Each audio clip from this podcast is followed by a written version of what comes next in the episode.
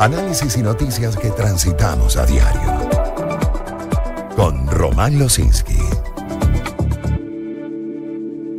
Circuito Éxitos.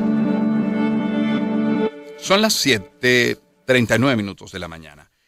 Ayer, me voy a ir a los titulares del día de ayer, cuando revisamos en tal cual que Familiares de pacientes con fibrosis quística protestaron el lunes 19 de febrero en las cercanías del Ministerio de Salud para exigir a las autoridades que el Estado cumpla con su compromiso y provea los medicamentos de alto costo a los más de 600 enfermos con esta patología que hay en el país. Ahora, hacen historia en tal cual. En diciembre de 2022, los familiares y pacientes fueron recibidos por la viceministra de Salud, Juliana Ramos, quien les prometió que a todos se les haría entrega del tratamiento completo en esos días. También la directora de farmacias de alto costo del Instituto Venezolano de los Seguros Sociales, Adriana Auge, también informó que haría llegar los medicamentos a las casas de los pacientes y que crearían un plan de acción inmediato. Ahora, Teresa Hernández, que es madre de un paciente con fibrosis quística, aseguró que en lo que va de año han fallecido ya tres personas con esta enfermedad y recordó que fueron vidas que se hubiesen salvado de haber tenido tratamiento. Una de las fallecidas, 8 años de edad, otra 39, corrijo, otra 30 y la otra 29. Partiendo de este titular el día de ayer, bueno, sí, tenemos efectivamente, como hemos visto que madres de niños han denunciado la muerte de tres pacientes. Lo reseña el Nacional, eh, detalla que a los afectados se les había dicho que se le comprarían los medicamentos, pero como hemos visto, al parecer no ha ocurrido. Entonces, comunicarnos hoy era necesario con el doctor Uníades Urbina Medina. Como saben, es médico, pediatra, intensivista, eh, vicepresidente de la Academia Nacional de Medicina, quien fue presidente además de la Sociedad Venezolana de Puericultura y Pediatría. Doctor Urbina Medina, ¿cómo está? Hola Román, muy buenos días. Muchísimas gracias por el contacto. Eh, doctor, ¿podemos recordar, por favor, un instante nada más para recordar qué es la fibrosis quística? ¿Quiénes la padecen más, por favor? Sí, la fibrosis quística es una condición que sufren los pacientes, hijos de padre y madre, que tienen el gen portador de la, de la enfermedad. Esa es una enfermedad hereditaria ligada a, de un gen recesivo. ¿Qué significa eso?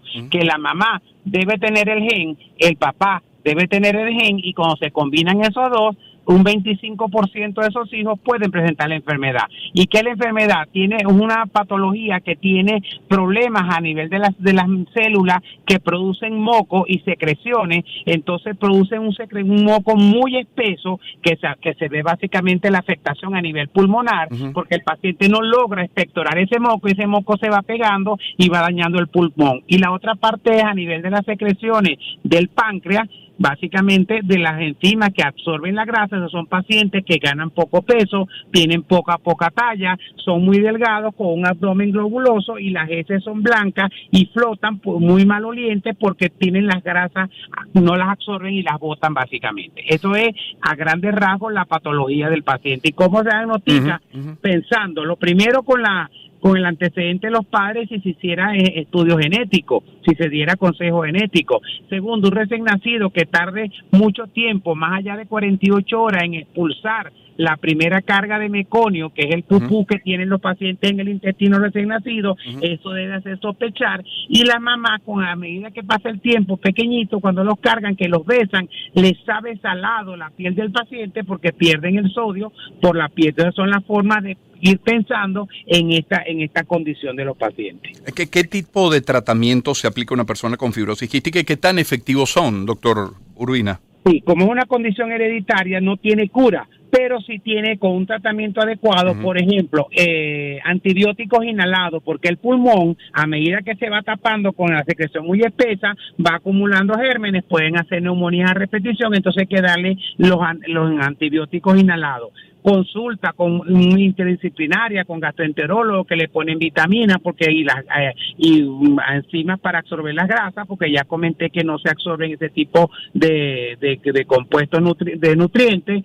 Eh, tienen que tener ejercicio, por supuesto, sobre todo a nivel fisioterapia pulmonar, para que movilicen ese moco. Y actualmente la vida a nivel mundial, no en Venezuela, la sobrevida de los pacientes, antes se morían, Román, muy triste, 8, 10 máximo en adolescencia, hoy día con oh. todos los tratamientos, con anticuerpos monoclonales, están llegando hasta 44 o más años de vida. Pero en Venezuela ya sabemos lo que comentaste con la noticia principal, que no se está dando. El, el, les prometen, les dicen, protestan y los pacientes siguen falleciendo. El problema es que en Venezuela se está como normalizando un paciente más de nefrología, un paciente más se murió de, de por falta de trasplante de médula ósea, tres pacientes, pero el asunto no es el paciente, no es el número, sino una familia que queda afectada por una condición que con tratamiento adecuado y oportuno puede prolongar su su vida con una mejor calidad. ¿Ese tratamiento, doctor Urbina, es costoso?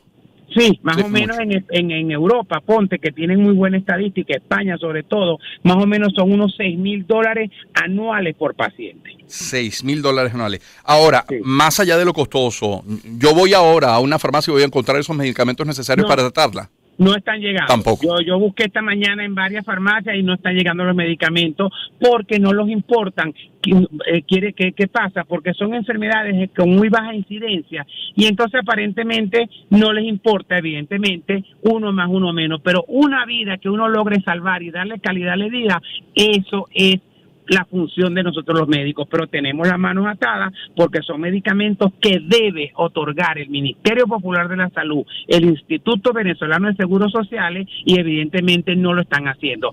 Aquí existía, Román, hace 30 años las unidades de fibrosis quística, una emblemática era el Hospital de Niños, no se acabó. La, en, Táchira y en Trujillo prácticamente no funcionan. Queda una medio o funcionando lo mejor que puede en Valencia, pero si no tienes los medicamentos, yo te puedo ver, hacer el diagnóstico, darte consejos, pero si no te doy los medicamentos que solamente los da el Ministerio Popular de la Salud y el Seguro Social, poco claro. favor le estamos haciendo a los pacientes. Claro, entonces estamos en un momento país en el que todo luce como prioritario. Dentro de esas prioridades, por supuesto, destacan salud y educación. Y si hablamos de salud, entonces, por supuesto, para, para el paciente o el familiar de un paciente con cáncer, cáncer es prioridad. Para el paciente de VIH, pues será el VIH. O para el de fibrosis quística, pues lo es de esta enfermedad o esta condición.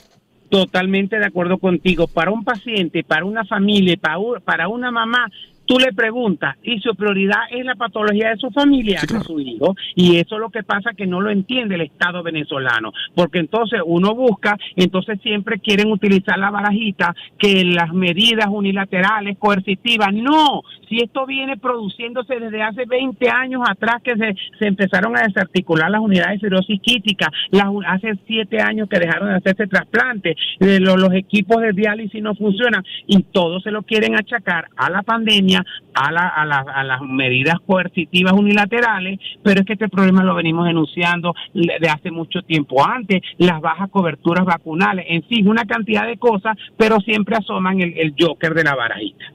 Doctor Urbina Medina, gracias por su tiempo esta mañana.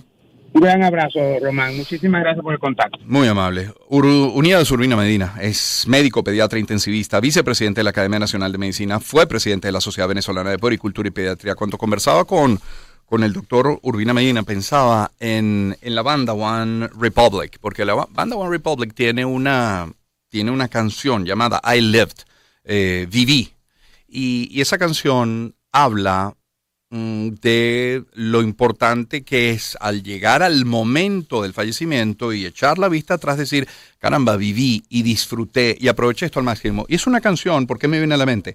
Porque es una canción que One Republic entrega, sede, da, que utiliza como vehículo para visibilizar a los pacientes de fibrosis quística en el mundo, para dar a conocer la enfermedad y para, para formar parte de una campaña de recaudación de fondos para atender la enfermedad, particularmente en los Estados Unidos, pero repito, para visibilizarla en el mundo. Bueno, ¿por qué no escucharla? One Republic, I lived. Empezamos el año en su compañía. Circuito Éxitos. Caracas, Maracay, Puerto La Cruz, Puerto Ordaz, Barquisimeto, El Vigía, Guarenas Guatire, Mérida, Táchira, Margarita, Maracaibo, Maturín. Circuito Éxitos. Melodías de siempre. Sonidos en primera fila.